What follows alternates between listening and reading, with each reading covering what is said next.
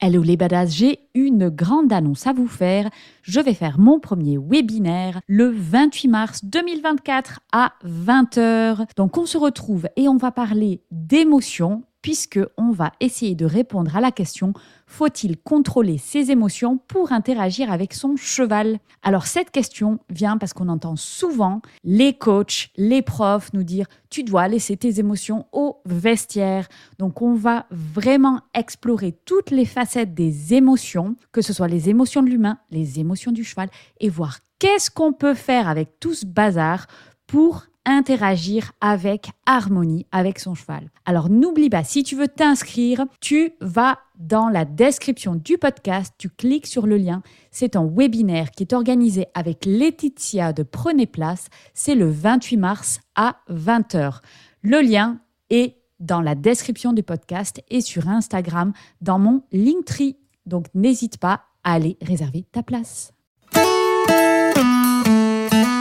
Bienvenue sur Vie ta meilleure vie, le podcast catalyseur de ton passage à l'action pour créer ta meilleure vie. Je suis Fanny Butler et je t'invite à découvrir dans ce podcast le parcours de différentes personnes qui vivent leur best life. Tu trouveras également dans les épisodes solo des conseils actionnables tout de suite pour améliorer tous les aspects de ta vie. Si tu te sens coincé, que t'as pas beaucoup d'énergie, que t'es pas aligné et que tu ne kiffes pas ta vie, ce podcast est fait pour toi. Tu vas trouver inspiration et outils concrets pour créer ta version de ta meilleure vie. Rendez-vous tous les lundis 8h et si tu aimes le podcast, n'oublie pas de donner une note de 5 étoiles sur ta plateforme d'écoute et un petit commentaire. Cela permet de transmettre le message. Bonne écoute.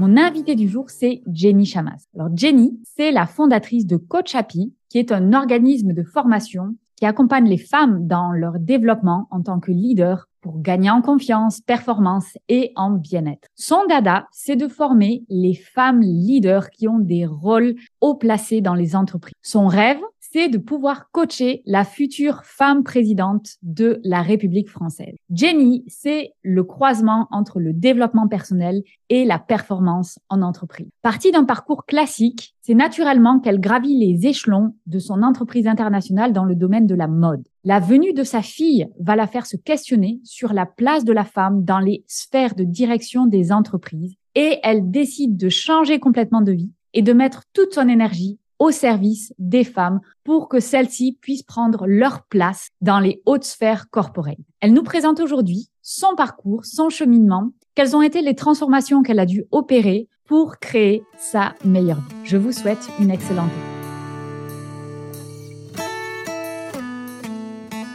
Bonjour et bienvenue sur Vie ta meilleure vie. Alors Jenny, merci beaucoup de venir sur le podcast. Comment tu vas aujourd'hui? Ah bah, bonjour Fanny, merci pour l'invitation. Écoute, euh, aujourd'hui je vais très bien, c'est samedi, c'est le week-end, euh, donc euh, génial, génial.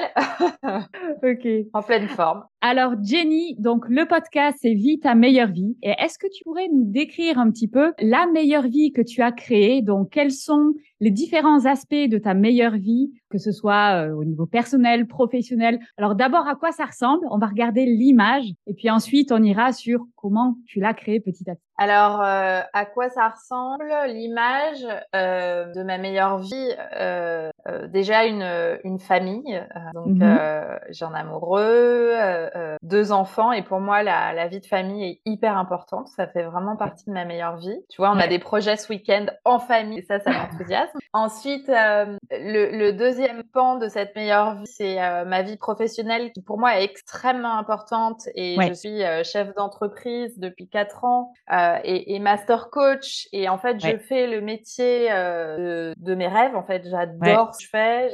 J'accompagne les femmes, euh, euh, les femmes leaders. Et, et donc ça, c'est aussi ma meilleure vie. C'est-à-dire que c'est un mmh quotidien qui me ressemble. Autre chose, c'est que, euh, bah, en fait, ces dernières années, j'ai œuvré à ma meilleure vie parce que je vis à Paris. J'avoue que j'en avais un peu marre d'être tout le mmh temps en ville. Ok. Et donc depuis euh, bah, depuis cet été, j'ai aussi une maison en Bretagne. Alors je dis depuis cet été parce que ça a pris un an et demi à rénover, mais maintenant elle est rénovée. Et euh, donc euh, j'ai un plaisir des travaux. Voilà.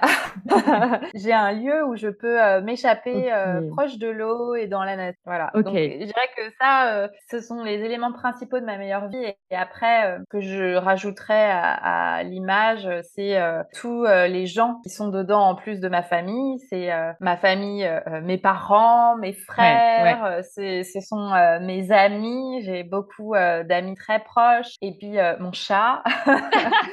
et dans mon entreprise, c'est mes collègues, clientes. Mmh enfin voilà, il y a beaucoup sur l'image, il y a beaucoup de gens. Ouais, ok, d'accord. Donc c'est avoir euh, réussi à créer non seulement ton job de rêve, mais aussi avoir du temps pour ta famille, être euh, entre la ville et la campagne, avoir cet élément, la mer, être bien et avoir euh, donc toutes les personnes qui te sont chères autour. Ouais, et je dirais que j'ai oublié, il y a un élément qui est important et j'ai pas précisé, mais c'est que dans cette meilleure vie, et ça aussi c'est quelque chose que j'ai beaucoup travaillé ces, ces dernières années, j'ai aussi du temps pour moi. Donc je travaille pas le vendredi la plupart du temps. Et euh, je fais des activités euh, pour moi, seule. Ça aussi, euh, ça fait vraiment partie. Ok, ouais, dans notre société où on est dans la performance sans arrêt, c'est vrai que c'est pas forcément des choses qui sont poussées, où on n'est pas encouragé à faire ça, à prendre du temps pour soi. Surtout quand on est une femme, chef d'entreprise, donc, super. Et est-ce que tu rêvais de ça quand tu étais enfant? De quoi tu rêvais comme vie idéale quand tu étais enfant? Quand j'étais enfant, là, alors je rêvais euh, d'avoir des enfants. Donc ça, c'était pour moi très clair. Euh, je, voulais une famille. Et l'autre chose dont je rêvais, c'était euh, d'avoir une carrière extrêmement ambitieuse. Tu vois, moi, je suis née dans les années 80. C'était l'époque des avec les businesswomen, avec les épaulettes. Et, et moi, je, clairement, euh, je pense que j'étais féministe depuis ma naissance, tu vois. Ok. Et je me disais, mais moi, j'aurais une carrière. J'ai jamais vu de frein euh, à la au potentiel, euh, la potentielle carrière que je pouvais avoir. Par contre, j'avais pas rêvé que j'aurais ce type d'entreprise, ni que le rythme que je viserais celui mmh que serait celui que j'ai aujourd'hui. Je pensais que je travaillerais tout le temps et que je serais voilà super woman, super puissante. Voilà, c'était ça dont je rêvais en vrai. D'accord. Et ça, ça te venait en fait de euh, la culture des films que tu regardais, peut-être de, tes parents, ou tu penses que ça vient d'où cette envie-là? Euh, Alors, je pense que ça vient euh, d'abord de mes parents. C'est quand même pas mal poussé à, à réussir à l'école, on va dire. Mmh et euh, aussi, euh, j'ai beaucoup vu, euh, mon père aimait beaucoup l'eau et il travaillait beaucoup. Je, je pense que peut-être inconsciemment, je me suis, je veux faire pareil. et puis, je pense que j'avais, j'ai eu une conscience très tôt. Donc, mes parents ont vraiment, enfin, m'ont vraiment jamais fait sentir que j'étais une fille à la différence d'un garçon, par exemple. C'est-à-dire que pour eux, je pouvais faire ce que je voulais, euh, peu importe. J'ai vraiment pas été euh, conditionnée à être une fille. Euh, une gentille petite fille. Mm. Voilà. Mais par contre, en revanche, j'ai conscience très tôt de, de la différence qu'il y avait dans la société entre les filles et les garçons. Et en fait, j'étais habité par un espèce de sentiment euh, d'injustice, on va dire. Mmh. Euh, c'est-à-dire que euh, je disais toujours oui, mais les filles, elles peuvent le faire aussi, les filles, elles sont aussi fortes, etc. Et je, je franchement, je ne sais pas d'où ça me vient. Donc, je pense que je pense que j'ai dû observer des choses sans m'en rendre compte, en fait, à l'école peut-être. Mais c'est un peu une. Et est-ce que tu as des frères et sœurs? Oui, j'ai deux, j'ai deux jeunes frères. Ok, d'accord. Donc tu es l'aîné. Ouais. Ok. Ah ouais, super. Et est-ce que tu peux nous expliquer du coup, donc tu as eu cette enfance où quelque part tu étais euh, une femme avec, enfin une fille avec beaucoup d'ambition, tu vois cette injustice qui se présente devant tes yeux, peut-être tu le ressens à l'école. Et ensuite, comment ça se passe Tu vois, est-ce que tu ressens de l'injustice euh, pendant tes années lycée? Est-ce que tu peux nous amener par la main sur ces années-là pour voir un petit peu comment tout ça s'est formé. Ouais. Alors, je sais pas, non, je crois pas que j'ai ressenti de l'injustice dans mes années euh, de lycée, mais en tout cas, ce que j'ai constaté vraiment, c'est que euh, moi, j'avais vraiment beaucoup d'ambition et en fait, je, je, pour moi, c'était normal d'en parler. Donc, euh, quand j'en parlais à, à, la maison, en général, euh, j'étais plutôt, ça faisait sourire mes parents, tu vois, ils mmh étaient là, bah ouais, pourquoi pas? Go et, et, et, puis, euh, euh, mais par contre, euh, ce que, ce que je voyais, c'est que euh, bah, les, mes, mes amis étaient, avaient pas forcément cette ambition. Et c'est vrai que quand on en reparle un peu vieille maintenant, mm mais toi, dès que tu étais.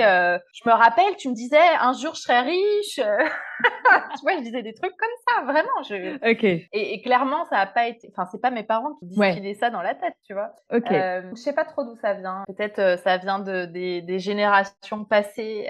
tu vois, c'est peut-être un, un, héritage euh, transgénérationnel, j'en sais rien. Euh, mais donc du coup au lycée, euh, ce que je me, je pensais au, à la prochaine étape, aux études, et donc euh, assez naturellement en pensant à ça, je me disais bon bah qu'est-ce qui va m'ouvrir la meilleure voie? Donc moi j'ai fait Sciences Po. Par curiosité parce que j'avais pas envie de me spécialiser tout de suite et parce que je me suis dit bah ça c'est une école, bien, ça va m'ouvrir des portes. Donc c'était vraiment, ça que je réfléchissais. C'était vraiment ta volonté à toi, c'est-à-dire que toi tu t'es dit ok j'ai cette ambition, mais qu'est-ce que je dois faire pour y arriver? Je dois avoir mon bac, boum, Sciences Po, et puis on verra après. C'est génial d'avoir cette force comme ça qui te drive dès le départ. Je pense que cette force, elle vient quelque part aussi de mes parents qui m'ont poussé parce que ouais. bah, on s'en rappelle pas trop quand on était petit, tu vois, mais quand même, mm. ça comptait que je réussisse à l'école, tu vois, c'était pas anodin. Il fallait réussir à l'école.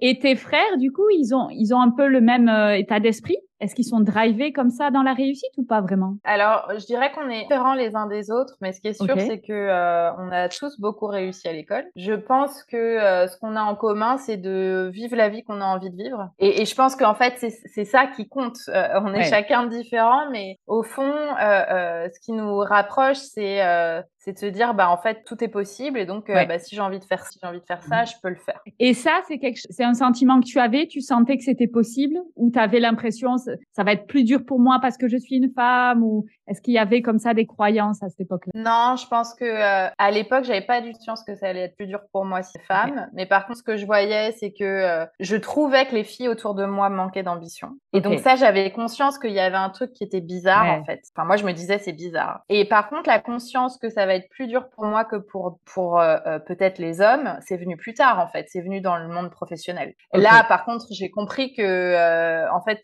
ouais, il fallait, il y avait un peu de boulot pour que pour que ce soit plus. Ouais. Ok. Donc, tu as cette force-là, tu as de l'ambition, tu fais Sciences Po, et ensuite, qu'est-ce qui se passe une fois que tu as fait Sciences Po? Alors, euh, moi, j'ai toujours été animée par euh, deux choses euh, conjointes. C'était bah, cette ambition de réussir, et donc moi, clairement, je me voyais, je, je, pensais à l'époque que j'allais diriger une entreprise qui ne serait pas la mienne. C'était ça mon but. Ok. et, et en même temps, je me disais et un jour je deviendrai entrepreneur. Ça c'est ce que je me disais. D'accord. Et euh, mais parallèlement j'avais euh, j'ai toujours été extrêmement euh, attirée par les métiers de la création. Mais moi-même j'étais pas créative. Donc mon truc c'était dire euh, je voudrais accompagner les gens qui créent. Et donc c'est comme ça que j'ai euh, que j'ai commencé ma carrière dans la mode. Donc après Sciences Po j'ai fait un master à l'Institut français de la mode. Ok. Et j'ai travaillé pendant dix ans dans le secteur de la mode puis ensuite de la fast fashion. Ok.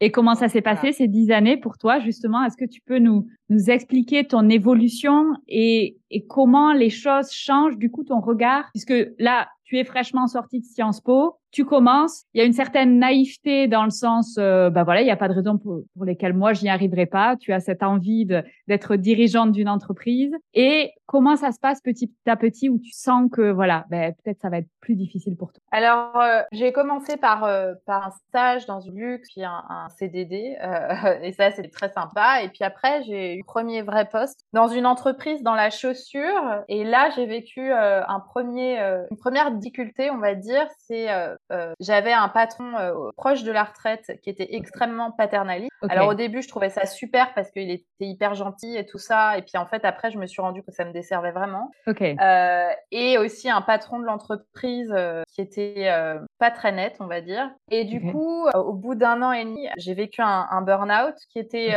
plus psychologique que lié à la charge du travail à l'époque. Enfin, je veux dire, j'avais pas l'impression de travailler trop, c'était pas le problème. Mais j'ai eu du mal à, j'ai du mal à gérer certaines relations dans le travail euh, et, et, parce qu'il y avait des trucs qui me semblaient pas normaux. Mais j'avais du mal à l'expliquer parce qu'en fait, j'avais pas d'expérience. Enfin, dire, euh, je savais pas ce qui était normal. Mais donc, j'ai assez mal vécu la fin de cette expérience. En gros, j'étais plus alignée avec euh, les pratiques dans l'entreprise. Dans les... Et donc, euh, je suis partie. Et à quelques mois après, j'ai euh, rejoint euh, l'entreprise H&M. Donc là, j'ai bossé sept ans dans la fast fashion. Et en fait, la raison pour laquelle j'ai rejoint cette entreprise, c'est parce que ça me semblait, enfin, la culture d'entreprise semblait vraiment correspondre à mes valeurs. ils étaient beaucoup dans croire dans les gens. Ils faisaient beaucoup de mmh. promotions internes. Il y, avait beaucoup de gens chez H&M qui, par exemple, n'avaient pas nécessairement fait de grandes études, qui avaient mmh simplement prouvé par leur travail qu'ils étaient capables. Et tout, c'est comme ça qu'ils faisaient carrière. Ils donnaient beaucoup de responsabilités. C'est dynamique. Enfin, moi, moi vraiment, ça me parlait. C'était international.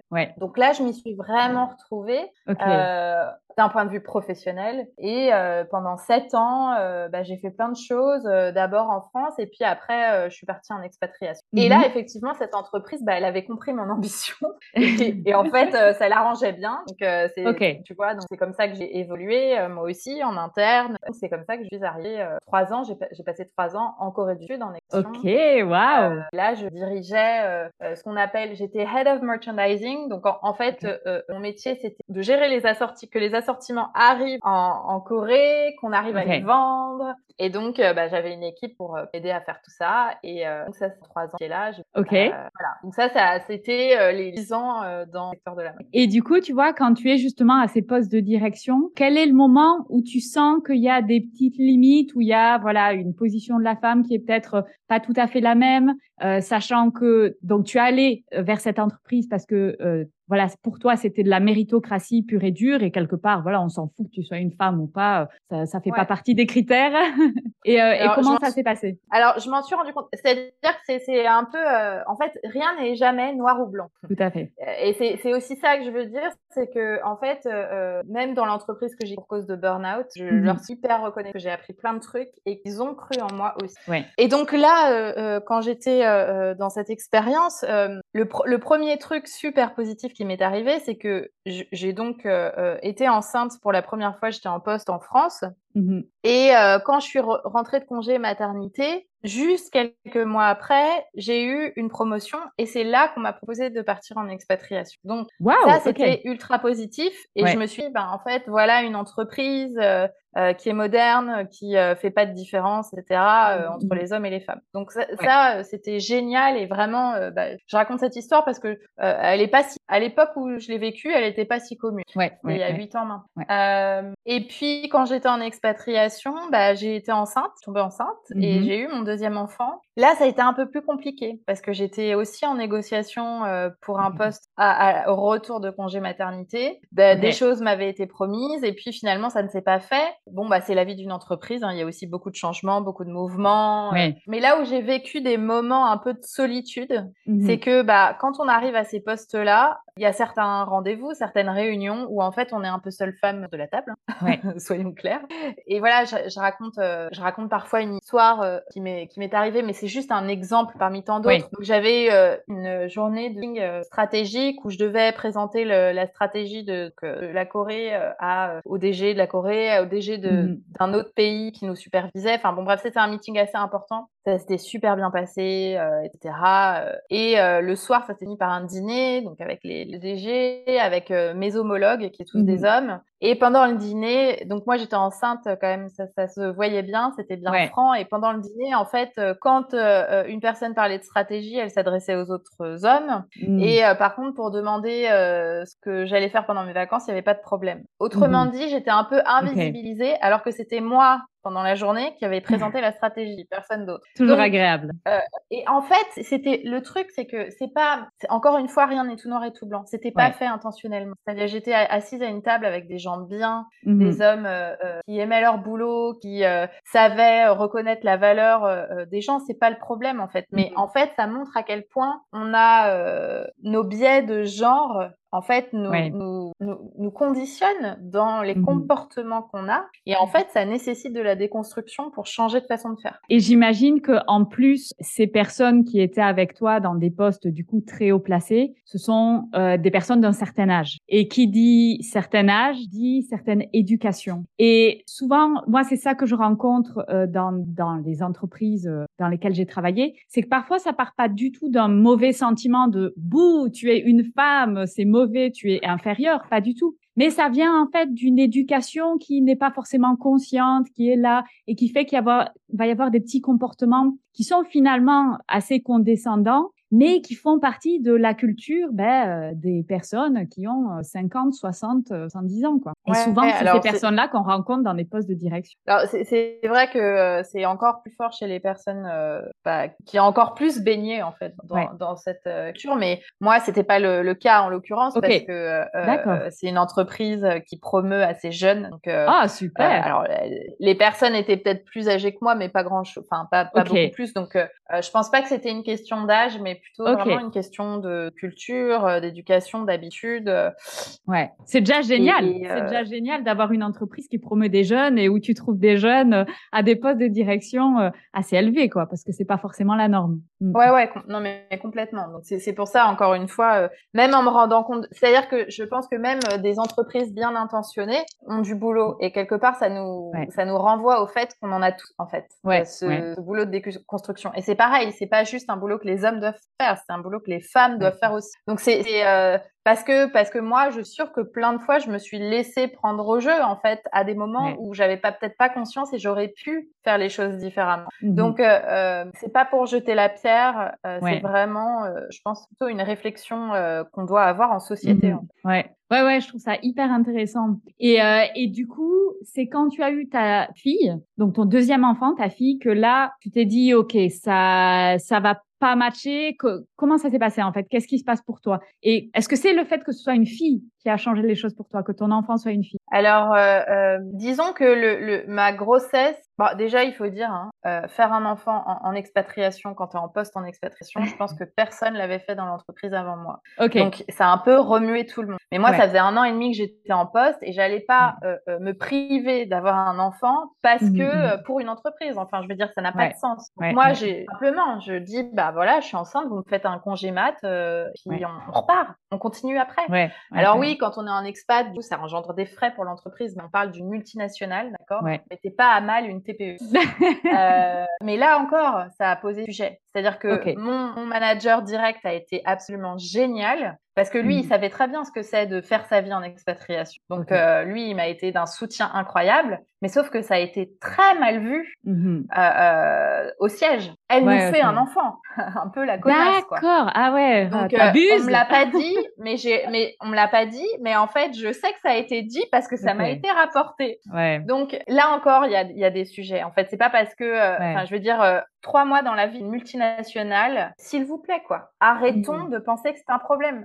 ouais, je veux dire, il y a un moment, faut. Moi, je suis une TPE, j'ai eu un congé mat dans mon équipe qui est eh ben on a survécu. Hein. Donc, euh, donc euh, voilà. Euh, bref, donc ça c'est un des exemples aussi de, des problèmes qu'on peut rencontrer. Alors comment ça s'est passé pour moi? C'est que je te dis qu'au moment où j'étais enceinte, c'est là que j'ai eu mmh. des discussions pour la presse. Que quand tu es en expat, c'est voilà à durée déterminée. Ensuite, il faut négocier la presse. es toujours en égo. Et bah, au début, on promettait Monts et Merveilles, et puis j'ai vite, je me suis vite aperçue que le Monts et mmh. Merveilles était en train de se transformer, notamment parce que j'avais eu un enfant. Donc là, on, on, bascule sur. Au début, on me donne une promotion après le premier enfant, mais le deuxième, comme je le fais en expat, j'ai plus le droit de, j'ai plus le droit de demander quoi que ce soit. Ok. Et donc, euh, alors je pense qu'il y avait pas que ça. Je pense qu'il y avait aussi des changements, changements de personnes en interne. Il y a beaucoup de choses qui sont passées en temps. Oui. Mais bon, moi, en attendant, euh, je voulais, euh, je voulais réfléchir à l'après. Et à cette époque-là, j'écoutais beaucoup de podcasts d'entrepreneurs femmes. Et en fait, c'était en, c'était en 2017. Et en 2017, bah moi, c'était les premiers podcasts que j'écoutais. C'est-à-dire qu'avant, je ne connaissais même pas le mot podcast.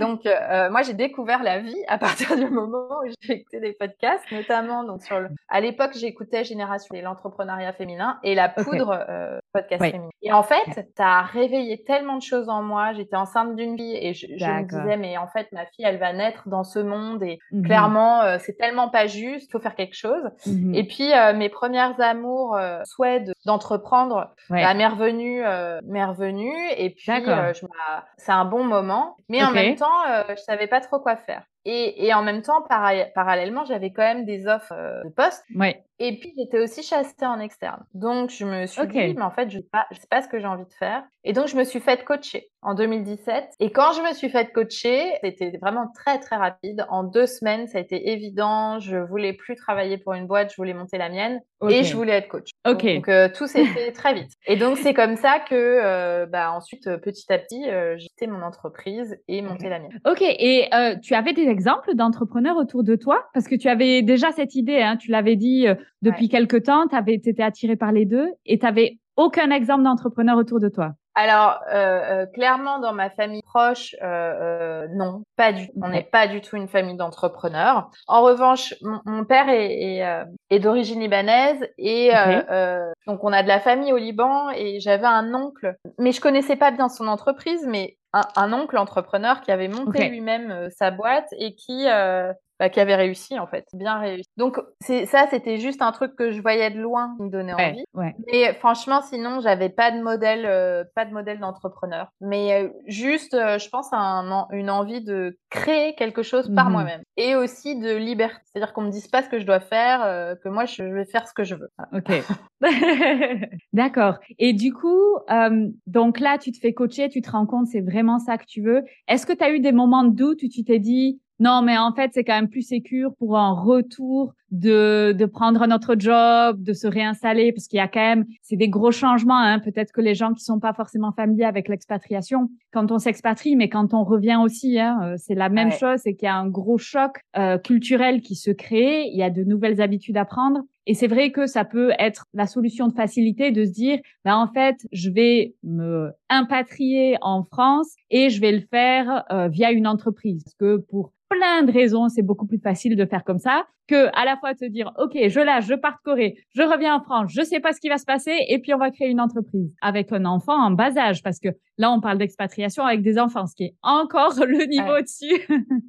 ouais. Et puis, ben, en fait, j'en avais deux en bas âge parce qu'il y avait mon bébé euh, qui avait un an quand on est rentré et puis euh, euh, Charlie qui avait trois ans. Mais alors, en fait, non, j'ai pas douté, mais il faut dire que j'avais des ingrédients euh, qui pouvaient beaucoup m'aider. Donc les ingrédients qui m'aidaient beaucoup, c'est que déjà, alors moi je voulais négocier une rupture conventionnelle parce que je ne pouvais pas financièrement assumer de rentrer sans le chômage. Oui. Parce que je, euh, euh, mon mari à l'époque quand j'étais en expatriation travaillait pas et je m'étais dit s'il me s'il me donne pas les s'il me donne pas la rupture, je je reste chez eux jusqu'à ce que je puisse partir. Donc ça, c'était très clair pour moi. La deuxième chose, c'est que nous, on est parti en expatriation uniquement trois ans, et donc on savait qu'au retour, mon mari toucherait le chômage, et on l'avait calculé comme ça pour pas être dans la dans la merde, dans la misère. Ouais. Est-ce que je peux faire une petite parenthèse? Parce que là, euh, ça m'intéresse particulièrement puisqu'on est dans la même situation où expatrié, c'est moi qui travaille et euh, c'est mon mari qui reste à la maison qui s'occupe de notre fille.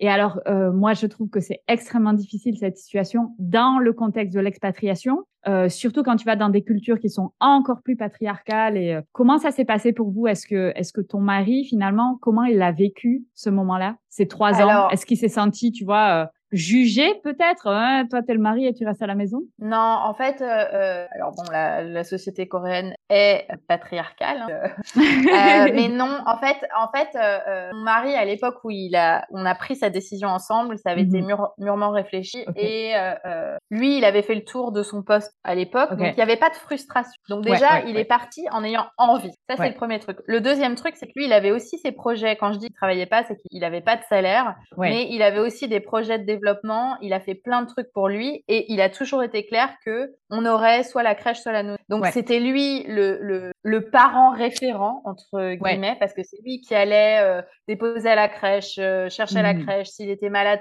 c'était lui qui mmh gérait. Enfin bon, donc il était toujours avec son bébé en fait. Donc c'était le seul garçon avec le seul homme avec son bébé. Il était avec toutes les femmes, toutes les mamans. Mais lui, il n'a pas du tout mal vécu parce que euh, parce qu'en fait, c'est dit, euh, euh, je l'ai choisi. Ouais, ça fait partie de dur au début. Mm. Ouais, mais ce qui était dur au début, c'est que en fait, notre fils, il avait 7 mois et en fait, en 7 mois, il s'est rendu qu'il n'avait jamais passé une journée tout seul avec son fils. Et donc moi, le premier jour où je suis partie travailler et on n'avait pas encore de nous, il a passé une journée seul avec son fils. Et mhm. en fait, très vite, il a switché dans son esprit, il s'est dit, en fait, euh, euh, c'est ce que j'ai choisi, j'y vais, je le mhm. fais. Et euh, aujourd'hui, il me dit encore qu'il est hyper content de l'avoir fait parce qu'en fait, il n'aurait pas la relation qu'il a avec nos enfants s'il l'avait pas fait. Il n'aurait pas eu cette chance. Et parce que bah, on avait une parenthèse enchantée, c'est quand même canon.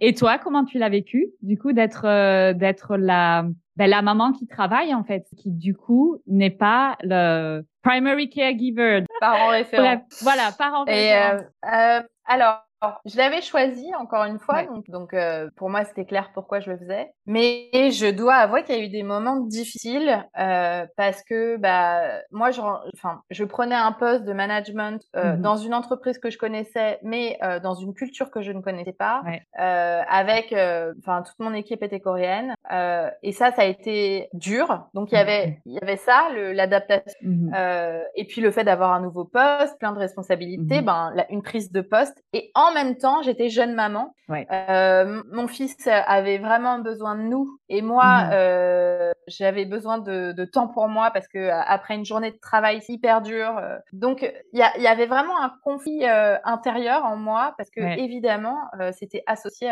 avec une énorme culpabilité mmh de de pas être, de pas n'avoir qu'une envie, courir à la maison et prendre mon fils dans les bras, même si je l'adorais et, et la question là, mais c'est qu'en fait moi-même j'étais en dans ma vie professionnelle parce que bah, c'était nouveau, j'avais envie de réussir. Et à ça, c'est ajouté euh, la difficulté de voir que bah, mon mari était devenu le parent référent alors qu'avant c'était moi. De voir bah, que t'es, euh, ouais, mon fils allait d'abord vers mon mari avant de venir vers moi. C'était un peu, c'était un peu dur. Mais, mais vraiment à toutes les personnes qui, euh, qui font ce choix-là et qui le vivent, j'ai envie de dire que c'est comme tout, ça passe. C'est-à-dire que les premiers mmh moments difficiles au boulot sont passés, c'est devenu facile et en fait je suis restée trois ans. Donc à mmh l'échelle de l'expérience, c'est pas ça que je retiens. Ouais.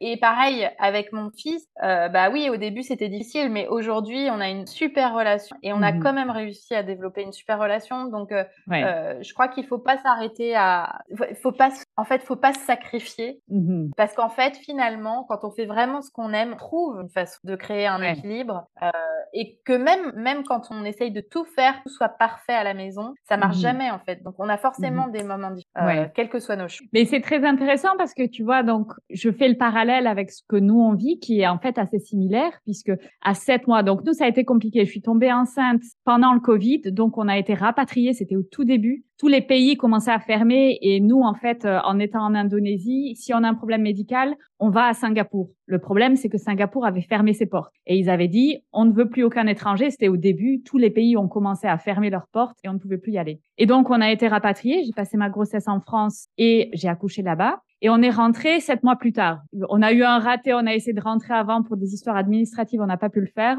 Et donc, je reprends euh, le travail quand notre fille a sept mois. Et honnêtement, je ne m'attendais, mais pas du tout à avoir cette difficulté. Moi, je m'étais vraiment vue, non, mais je suis une super manager, tu sais, tu as un peu la vision de la superwoman, comme ça, je vais arriver à tout gérer, tout ça. Et en fait, moi, ça m'a fait vraiment questionner les, mes priorités finalement et ce que je voulais vraiment. Et clairement, je crois que j'ai dû me rendre compte, et ça a été quelque chose que j'ai eu du, du mal à m'avouer, que finalement ma priorité maintenant c'était en fait ma fille c'était pas ma carrière. Et j'ai eu du mal parce que ben, j'avais tout construit pour avoir une grande carrière tout ça. Je suis dans un poste de management génial. Je pense que il faut vraiment se poser la question tu vois pour toi ça a fonctionné? Donc oui ça passe mais après ben, peut-être qu'en fait, c'est aussi la réponse, c'est que ben, cette voie-là, elle est pas pour toi. Et c'est OK de changer, quoi. Complètement. Complètement. Je crois que c'est vraiment, ouais, c'est une question qu'on doit se poser en alignement avec soi euh, et ce qu'on veut. Ouais. Complètement. Ouais. Donc, euh, ben, tu vois, c'est marrant. Très intéressant. Et nous, c'est ce qui fait, c'est une des raisons aujourd'hui que ma meilleure vie, la définition a évolué. Pour moi, c'est clairement élever mon enfant. C'est quelque chose qui est hyper important. Et avant ça, ben, j'avais pas d'enfant, donc je savais pas que ça serait aussi important.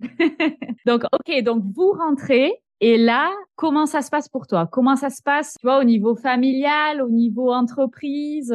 Comment tu as démarré euh, ton entreprise? Alors euh, déjà, quand on rentre, ça se passe très bien. On a la on avait la chance euh, d'avoir acheté un appart à Paris avant de partir. On savait pas qu'on allait partir, donc on avait, voilà, c'était installé, machin. Ok, ouais. finalement, on est parti quelques mois après.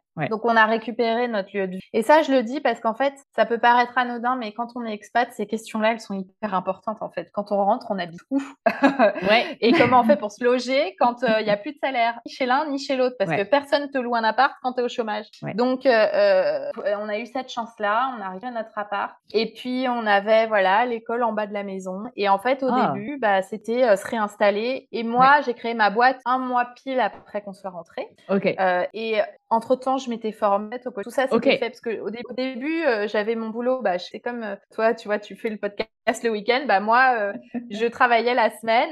le soir, je faisais mon blog. Le week-end, je faisais mes trucs. Et puis bon, bah, jusqu'à ce que j'ai le, je puisse dédier un temps plein à, à, à ma boîte. Et donc, après, pour moi, c'était tellement clair dans ma tête. Après, bah, je me mise à entreprendre, quoi. Mmh donc, chercher, chercher des premiers clients. C'est comme ça que j'ai commencé mon podcast Femme et puis, euh, bah, au début seul. Et en fait, bah, maintenant, ça fait un peu plus de 4 ans, 4 ans et demi. Et, euh, et puis, bah, voilà, c'est une boîte qui tourne. Donc, euh, mais ça, ça se fait par étapes. Mais en tout cas, je dois dire que nous, on était hyper contents de rentrer en France. Et donc, bah, donc on l'a super bien. Ok, ok, génial. Et, et, justement, dans le développement de ton entreprise, est-ce que à ce moment-là, tu as eu des moments de doute ou tu as eu des moments bah, de galère? Et si oui, tu vois, comment, avec quel mindset en fait, qu'est-ce que tu t'es dit pour continuer d'avancer dans ces moments-là? Alors oui, oui, oui, plein de moments. Je pense que ça c'est très important à le dire, c'est-à-dire qu'en gros une journée sur deux, j'étais en plein doute. ok. ça c'était, enfin, je veux dire, soyons clairs. Mmh Mais j'avais un truc. Donc ma peur,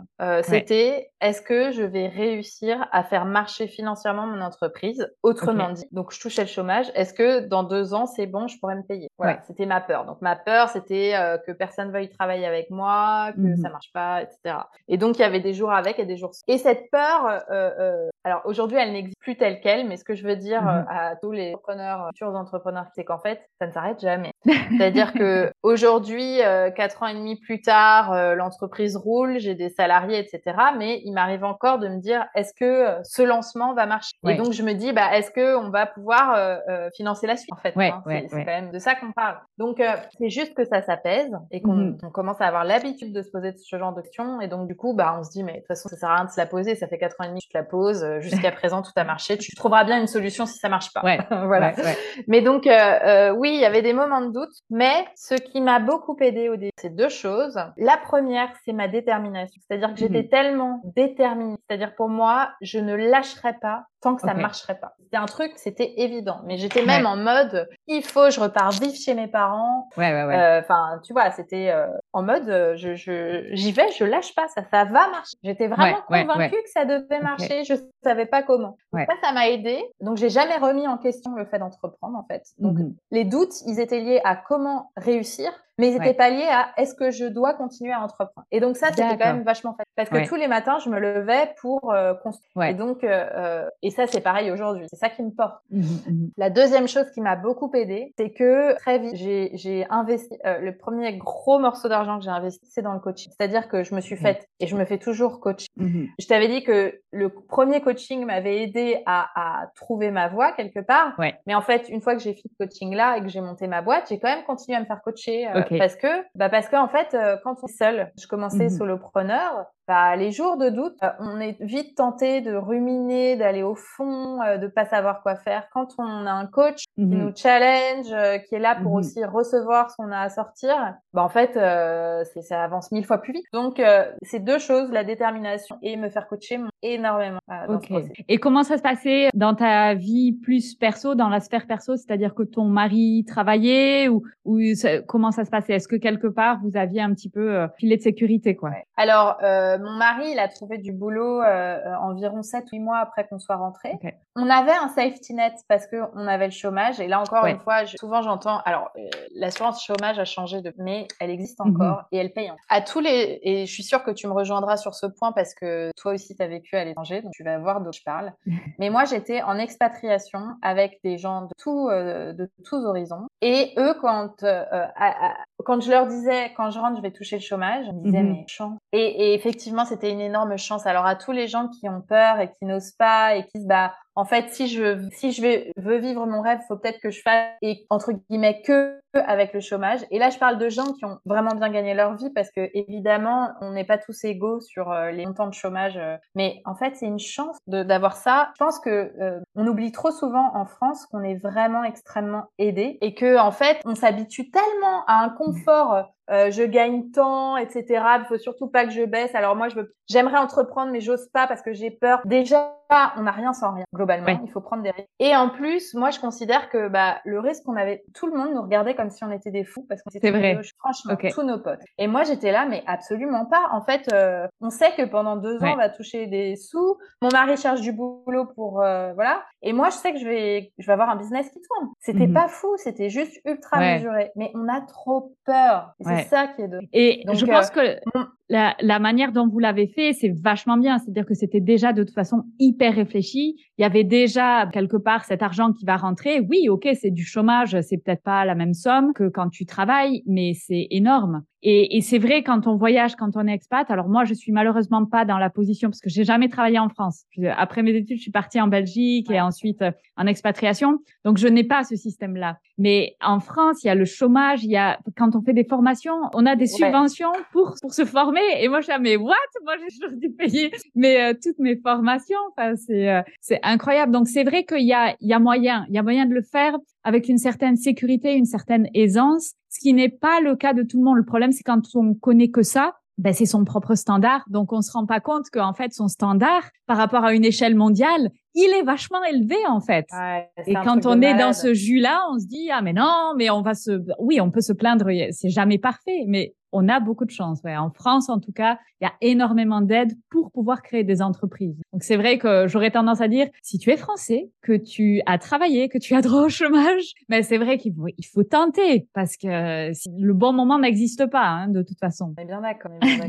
et donc euh, oui, et du coup, bah, la vie personnelle s'organisait très bien. Euh, On avait, euh, voilà, euh, euh, là pour le coup, moi j'étais plus, plus disponible pour mes enfants, donc j'ai aussi adapté mon agenda pour être un peu plus avec eux. on avait euh, euh, ma fille qui était gardée par nous, euh, voilà, qui était petite, elle pouvait pas aller à l'école. Donc, enfin, je veux dire, tout se passait bien. Puis après, bah, mon mari a un job, et puis moi, mon entreprise a commencé à se développer. Et puis, bah, aujourd'hui, on a complètement oublié qu'on est passé par cette phase transitoire où il fallait, il fallait faire attention, fallait tout compter pendant un temps, changer de rythme de vie. Mais en fait, mhm. c'était top. Ouais. Et est-ce que, parce que d'après ce que tu racontes, ça, c'est vraiment, ça donne l'impression qu'avec ton mari, c'est vraiment une équipe et que toutes les décisions, elles sont prises ensemble. Et, et du coup, il n'y a jamais eu, par exemple, une différence de vitesse ou à un moment donné, tu vois, il y en a un qui veut vraiment aller dans une direction, mais l'autre pas du tout. Comment ça se passe? Parce que... Alors, je, je, pense que tu soulignes un point important mmh où euh, là encore, rien n'est tout noir ou tout blanc. C'est-à-dire, euh, clairement, une équipe, c'est le bon terme. C'est-à-dire que bah, ces projets-là,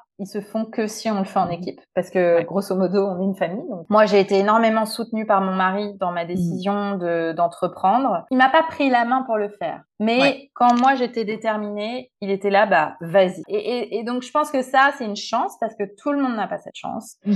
Euh, mais je, je tiens à dire que la première chose, c'est qu'on doit soi-même décider pour soi et être mhm. déterminé. Sinon, ça marche pas. Après, on a aussi eu des, des, des vitesses différentes. Par exemple, moi, j'avais toujours voulu m'expatrier et en fait, assez vite dans mon poste en France, on m'a proposé des expatriations. Donc, j'ai eu deux offres et à l'époque, mon mari était pas prêt. Et en fait, j'avais dû dire non parce que euh, t'es pas prêt. Et puis, j'étais déçue, mais bon, en même temps, je comprenais sa position parce que lui, il avait aussi sa carrière. Et en fait, tout vient à point à qui sait attendre. Évidemment, euh, j'en parlais régulièrement, je lui donnais les arguments positifs et et puis un jour, il m'a dit non mais en fait là c'est bon, on peut y aller. Et donc en fait ça s'est fait. La graine et en fait c'est comme ça pour plein d'autres projets parce que moi j'ai déjà d'autres projets en tête et euh, on n'est pas forcément sur la même vitesse, mais en fait je sais qu'on s'écoute, on se comprend et qu'on trouvera mhm. une façon euh, de faire quelque chose qui nous plaît à tous les deux. Ok. Est-ce que lui cette expatriation quelque part cette euh, interruption temporaire de carrière, est-ce que ça l'a gêné d'un point de vue social et d'un point de vue, ben, quand il a repris après un boulot, est-ce que, euh, ben voilà, dire dans son CV, voilà, j'ai une interruption de, de trois ans, est-ce que ça a été un souci? Alors, je pense pas que ça l'ait gêné. On en a déjà parlé, ou alors il me l'a mhm. jamais dit, mais euh, clairement, euh, il a assumé sa décision et, euh, mhm. et il a pas rien fait pendant trois ans. Il, Tu vois, il a appris à coder, il a, il a monté deux entreprises, il a passé un diplôme de barista oui, ah pour le fun. Donc, il avait plein de choses à dire quand il cherchait boulot. Et puis en fait, c'est très rigolo parce qu'il a eu, il a eu plusieurs offres d'emploi, mais celle qu'il a choisie, son ancienne entreprise, voulait qu'il revienne avec un nouveau projet, un nouveau poste. Et en fait, la vie est bien. Et moi, je dis tout le temps, la vie est bien faite, mais il est encore chez eux, euh, plus heureux que jamais. Donc, hmm. euh, ok, génial. Ok. Et, et, quand tu regardes maintenant ce tout ce parcours qui est fait, donc tu regardes un petit peu dans le rétroviseur. Waouh, il y a eu tout ça qui a été fait, toutes ces aventures. Qu'est-ce que tu ressens comme émotion? Qu'est-ce que ça te fait ressentir? C'est de la joie. Mm-hmm. Euh, c'est de la joie et c'est le fait de me dire, en fait, j'ai le sentiment. Alors, il y a, y a, encore plein de choses que je voudrais faire évoluer dans ma vie, mais j'ai vraiment le sentiment de m'être autorisé euh, ce que j'avais vraiment envie de faire. Ouais. Ben, en fait, euh, je me dis, c'est génial parce que s'il m'arrive un truc demain, je je regretterai pas de pas avoir fait ci ou pas avoir fait ça. En fait, euh, jusqu'à présent, même si c'est ça a été complètement imparfait et que là, on raconte beaucoup ce qui a marché, mais en fait, bah, dans l'envers du décor, il y a aussi voilà des difficultés. mais en tout cas, voilà, je suis heureuse de, m'autoriser tout ça et de m'autoriser aujourd'hui aussi à vouloir d'autres choses et à changer aussi au fur et à mesure. Donc c'est de la joie. Alors je rebondis justement sur euh, sur ces moments qui étaient peut-être des moments de difficulté ou est-ce que tu veux un petit peu expliquer? Est-ce que tu as eu des échecs? Alors par échec qu'est-ce que j'entends? Mais en fait un résultat qui n'a pas fonctionné comme tu l'attendais. Donc je parle pas d'un échec final, tu vois, mais vraiment juste ben un raté quoi. Et si oui, comment tu as fait euh, en termes de mindset pour euh, voilà te dire ben non je continue et j'avance. Ok. Alors j'en ai vécu euh, beaucoup donc bah, j'en par... j'ai parlé d'un c'était le, le burn-out où j'ai quitté un poste qui était quand même bien aussi pour moi ça a été un échec quand on m'a promis un poste et que finalement on me l'a pas vraiment donné enfin qu'on me l'a pas donné donc ça c'était plus tard dans ma carrière mmh quand j'étais en Corée ça a été un échec. Je l'ai, enfin, je l'ai vécu comme un échec. Je comprenais pas pour, pourquoi ça se passait comme ça. Et en tant qu'entrepreneur, en fait, je pourrais en citer mille. Et euh, les fois où je pensais que j'allais travailler avec une cliente et finalement euh, je travaillais pas avec elle, mhm. surtout au début, ça, je pensais beaucoup à ça. Les fois où euh, j'ai pas ma première masterclass où il y a euh, cinq technos, euh, voilà. Enfin, et les fois où j'ai proposé des collaborations à certaines personnes qui ont refusé. Enfin, je veux dire, il y en a plein. Et les fois où ça a pas marché avec certaines de mes salariés. Voilà, donc il y, a aussi de la, il y a aussi des échecs et de la douleur parce que c'est pas toujours agréable. Mais moi, ce que je me dis, et vraiment, c'est vraiment sincère, c'est-à-dire que c'est un truc que je me suis entraînée à dire, que j'ai appris grâce au coaching. C'est, je ressens tout ce que j'ai à ressentir, la déception, mmh. la tristesse, là, ce qu'on veut. Et ensuite, je me dis, ok, qu'est-ce que cette situation a à t'apprendre? Et je fais le tri de ce que ce que je dois apprendre parce que euh, bah parce que j'ai merdé, hein, mmh parce que soyons clairs, et de ce qu'il y a à lâcher parce qu'il y a tout un tas de choses qu'on contrôle et on contrôle pas les autres et puis pas que les autres, mmh ils ont aussi leur vie, leur choix. Et j'avance. Et du coup, euh, j'avance. Donc euh, moi, je, je, en tout cas, professionnellement, je ne rumine plus les échecs. Je ne rumine. C'est-à-dire que je ressens ce que j'ai à ressentir, j'y réfléchis, et après je passe à Ok. Tu gardes plus de culpabilité ou de poids que tu vas traîner toute ta vie derrière. Oui, et puis euh, et puis je m'excuse. Enfin, je, je demande pardon. Je fais une connerie. J'admets mes erreurs. et en fait, pour moi, c'est beaucoup plus léger que de les garder en moi. Mmh, ça me parle tellement. Et je, je rebondis sur une chose que tu dis, s'excuser. Je trouve que c'est la plus belle arme. Et alors que ce soit s'excuser, mais envers soi-même, tu vois, de dire bon ben voilà, on se pardonne quoi. À un moment donné, ben, l'erreur est humaine, nous sommes un humain, donc euh, ben voilà, il faut se pardonner. Mais aussi s'excuser quand on a fait une erreur envers quelqu'un d'autre, mais s'excuser pour les bonnes raisons. Par exemple, euh, ben voilà, tu disais, euh, tu as employé quelqu'un et peut-être ça a pas matché, ça a pas fonctionné et voilà, tu as peut-être fait des erreurs, tu vois, au niveau de recrutement ou des choses. Donc tu peux t'excuser pour ça, pas pour la situation. La situation elle ce qu'elle est, tu vois, il y a des responsabilités qui sont de tout le monde, mais s'excuser pour les choses qui sont vraiment de nous. Donc il faut pas s'excuser pour euh, la terre entière de euh, mon Dieu, il pleut aujourd'hui, pardon, c'est ma faute. Non, pas du tout, mais juste s'excuser sur les choses dont on est responsable. Je trouve que c'est vraiment un outil qui est extrêmement puissant et même dans le management, quand on est dans une boîte euh, en Indonésie, ce que je trouve très intéressant, c'est que les gens euh, n'admettent pas du tout leurs erreurs. C'est, ça fait pas partie de la culture en fait. Donc quand il y a une erreur quelque part, tu vas avoir une une histoire euh, parfois, mais complètement euh, fumée par les racines. C'est juste pour essayer de garder la face en fait. Il y a un peu un côté, il faut pas que je m'abaisse quoi, sinon après on va plus me respecter. Et en fait, avoir pris complètement le contre-pied de ça, eh ben, tu gagnes beaucoup plus de respect en fait. Quand tu dis, ben voilà, là, au niveau de ce projet-là, ben, j'aurais peut-être dû faire comme ça, je l'ai pas fait et ça nous a fait perdre euh, deux mois de travail. Et ben voilà, je suis désolée, j'en prends la responsabilité. Et ça, c'est un outil mais hyper puissant. Et en fait, on te respecte tellement après quand quand on dit ça. C'est, euh, je suis d'accord. Et puis on est des humains euh, aussi quand on fait quelque chose qu'on qu'on aurait aimé ne pas faire ou qui a blessé quelqu'un. Bah, s'excuser, c'est aussi lui dire bah je te vois, je vois ce que j'ai fait et je suis navrée en fait. Je, vraiment, je, je voulais pas. Et bon, après, il faut quand même apprendre de ses erreurs, essayer de pas les reproduire. c'est quand même mieux. et, et aussi se pardonner que des fois, on a besoin de faire plusieurs fois les mêmes erreurs pour vraiment comprendre la leçon. Ça aussi, c'est un truc, tu sais, tu fais la, la même erreur une deuxième fois, t'as mais j'ai rien compris la première fois ou quoi? Bon, ben voilà, des fois, ça arrive il faut le faire euh, plusieurs fois avant de vraiment comprendre. Ok.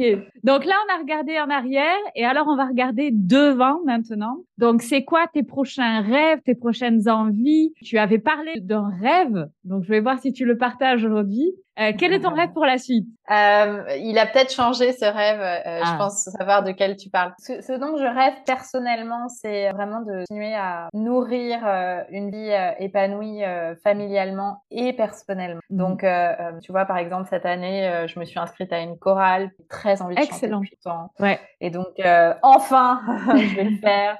Euh, je vais aussi me former au yoga. Pareil, euh, c'était un truc que j'avais depuis longtemps. J'avais envie de faire le yoga teacher training. Je vais le faire. Okay. Euh, et puis des projets familiaux aussi. Moi, j'ai un rêve, c'est de vivre plus proche de la mer. Donc, euh, oui. j'espère qu'il va se réaliser et continuer à connecter à, à ma famille, mes amis mm -hmm. et à nourrir cette vie. C'est difficile en fait hein, d'avoir de gérer son boulot, la maison, les copains, tout ça. Donc, ouais. que je, je, souhaite. Et puis dans la la carrière carrière, euh, c'est euh, ma vision et mon rêve, c'est vraiment euh, une équipe de travailler avec épanouie et mmh qui partage les mêmes valeurs. Et mmh je crois être encore plus audacieuse pour créer une entreprise, continuer à créer, même si elle existe, hein, mais une entreprise qui répond pas nécessairement au code qu'on attend, mais mmh qui répond à l'impact positif que j'ai envie d'avoir. Et je trouve que, enfin, ça pour moi, c'est vraiment un rêve. Donc vraiment contribuer à la fois à travers euh, ce qu'on fait déjà, parce que je pense qu'on a, on a beaucoup d'impact euh, positif déjà auprès de, de, nos clientes et auprès de l'impact qu'elles ont mmh elles-mêmes après avoir fait. Mais, euh, mais comment est-ce qu'on peut aller plus loin? Et, et, je pense notamment, euh, voilà, à ce qui se passe en ce moment, euh, crise successive, je pense à la planète, je pense mmh aux mmh inégalités, etc comment on peut être plus investi, quel, qu'est-ce qu'on peut avoir comme là. Ça, c'est vraiment ce que je, ce vers quoi je regarde. Et ça, ça a un peu changé par rapport à avant et notamment par rapport à quand j'étais gamine, je disais je veux être riche. en fait, que, que moi, je voyais, je veux être riche, je voyais les billets de banque. Oui. Mais maintenant, je pense toujours, je veux être riche, mais sauf que je vois plus que les banques, en fait. Ce que je vois, c'est je veux être riche, riche d'amour, euh, riche de, euh, riche de partage, de dons. Et en fait, je crois que ça, c'est un peu euh, le tournant pour moi. Euh, les réalisations ces dernières mmh années, qu'en fait, euh, c'est ça le, la vraie richesse. Euh, ça veut pas dire qu'entre temps, il crevait la dalle. Hein. Tout à fait. Euh, mais voilà. Et peut-être le rêve dont tu parlais, mais je vais le rementionner ici, c'était que j'aimerais coacher la future présidente de la République. Ouais. C'est toujours le cas. Donc si, yes. si, tu m'entends, future présidente de la République, je pense que je serais une excellente coach pour toi. je peux t'aider. Je peux t'aider à avoir de l'impact, à être aligné et à faire face ouais. à un job. Et donc euh, bah, j'ai déjà accompagné des femmes en politique, mais euh, voilà, euh, je, je, je, je, cherche la future présidente de la République et, et je serais ravie de l'accompagner okay. et de voilà travailler sur sur le mindset parce que je pense vraiment de toute façon toutes les personnes en population oh, sont coachées, ouais. mais parfois ils ont beaucoup de conseillers, mais ils sont pas vraiment coachés. Donc attention, c'est assez ouais. différent. Est-ce qu'il se fait coacher Macron? Alors sûrement, je mais je sais pas. je ne sais pas. je ne sais pas, mais j'espère pour lui, parce que c'est, de mon point de vue, absolument indispensable euh, que les, personnes en politique, mais pas seulement, tous les chefs d'entreprise, tous les grands décideurs, doivent se faire coacher. C'est inévitable. Je veux dire, les, grands sportifs, pour réussir des performances incroyables, mhm. se font tous coacher et se font coacher toute la journée. Donc, euh, ça doit quand même nous enseigner quelque chose hyper important, c'est que seul, c'est quand même vachement compliqué, que euh, on a besoin de travailler sur la reprogrammation cerveau. Mhm. Euh, on a besoin de se challenger, on a besoin d'avoir du soutien, on a besoin d'avoir un regard extérieur, mais de quelqu'un neutre et mhm, professionnel mhm. dans le domaine, pas de quelqu'un qui euh, a un avis sur la question politique. et je pense que c'est vraiment ça la différence en fait. Voilà. Ouais. Ok. Ok. Bah super. Donc effectivement, c'était ce rêve-là que je trouvais absolument génial en fait. Je me suis dit, bah oui, voilà, c'est. En plus, ça rejoint vraiment, tu vois, ce côté ambitieux de voilà aller jusqu'à euh, coacher dans les plus hautes sphères de l'État. Et en plus, je trouve que le coaching, ce qui est très chouette, c'est que la vision du coaching, je pense, en France, a quand même pas mal changé ces dernières années où le coaching, c'était un peu un truc, euh, ah ouais, tu veux faire, euh, ça y est, tu fais ta crise, tu fais ta crise de la quarantaine, de la cinquantaine, donc voilà, tu vas prendre un petit coach pour changer de vie. Je pense que ça, la vision est quand même en train de changer. Alors après, je me trompe peut-être hein, parce que je suis pas en France, mais mais voilà, je l'espère, j'ai l'impression en tout cas que c'est en train d'évoluer et que en fait, se faire coacher, ça va devenir quelque chose d'évident, quel que soit ce qu'on veut atteindre. En fait, c'est dingue parce que ça paraît tellement normal. Tu veux courir un marathon, bah tu te fais coacher. Tu vois, tout le monde trouve ça normal. Mais par contre, tes managers, ben, se faire coacher, ça paraît évident aussi, en fait. Et voilà, ça, c'est encore un petit peu euh, pas tout évident. Ouais, tout à fait. C'est en train de Ouais. Donc, Jenny, j'ai une dernière question, euh, qui est la question signature du podcast. Donc, qu'est-ce que tu conseilles aux gens qui voudraient changer de vie? Une chose que tu leur conseilles pour qu'ils vivent leur meilleure vie, leur version à eux. Première chose que je conseille, c'est de s'autoriser à rêver mmh. euh, vraiment. C'est-à-dire que pour beaucoup d'entre nous, se censurent mmh sur ce dont, ce à quoi rêver. Et je pense que pour vivre sa meilleure vie, il faut déjà s'autoriser à rêver vraiment. Et si je pouvais vivre la vie de mes rêves, à quoi mmh est-ce qu'elle ressemblerait? Euh, Je pense que ça, c'est déjà, euh, déjà la première étape. Et la deuxième, le deuxième conseil que je donnerais, c'est euh, vous n'avez pas besoin de tout faire tout de suite. C'est mmh un processus. Et donc, petit, petit pas par petit pas, découper ça en étapes. Cette vision, il faut juste la, la maintenir et, et, continuer à avancer vers ça mmh au fur et à mesure petit à petit, les briques viennent se mettre les unes avec les autres pour former cette meilleure vie. Mmh. Ok, magnifique. Alors Jenny, où est-ce qu'on peut te retrouver sur le net? Où est-ce qu'on peut te contacter? Alors, euh, on peut me retrouver sur le site jennychamas.com. On peut aussi écouter mon podcast Femme ambitieuse, qui est donc sur toutes les plateformes de téléchargement. Il distille plein de conseils de, coaching et de leadership. Et puis, on peut me retrouver sur Instagram, euh, Jenny Chamas underscore masterclass. Ok, super. Alors, est-ce que tu as un message à faire passer par rapport à des masterclass que tu vas faire en janvier? Très prochainement, euh, j'anime une série de masterclass sur la gestion du temps. Donc, euh, euh, vous pouvez sur mon site jennychamas.com vous inscrire gratuit des masterclass qui durent une heure et demie dans lesquelles, bah, en fait, je vous donne énormément de valeur. Mhm. Et là, ce que j'aimerais vous apporter, c'est vraiment un travail sur la gestion du temps et particulièrement sur l'équilibre de vie. Je crois que c'est probablement la mhm. chose la plus difficile à trouver quand on a envie de vivre sa meilleure vie, justement. Et donc, donc, euh, c'est ce que je vais euh, enseigner. Ok. Ben, écoute, Jenny, merci beaucoup. Merci d'avoir partagé ton parcours. Merci pour ton authenticité, euh, parce que c'est pas toujours évident de partager les moments où on est moins lumineux. Et tu nous as donné beaucoup de conseils qui, je suis sûre, vont être hyper utiles pour nos auditeurs. Merci, Jenny. Ben, merci, Fanny, de m'avoir invité. J'espère que le podcast vous a plu. Si c'est le cas, n'hésitez pas à noter 5 étoiles et commenter le podcast sur votre plateforme d'écoute. Si vous souhaitez aller plus loin, je vous propose des formations et du coaching pour vous permettre de créer votre meilleure vie. Contactez-moi pour plus d'informations.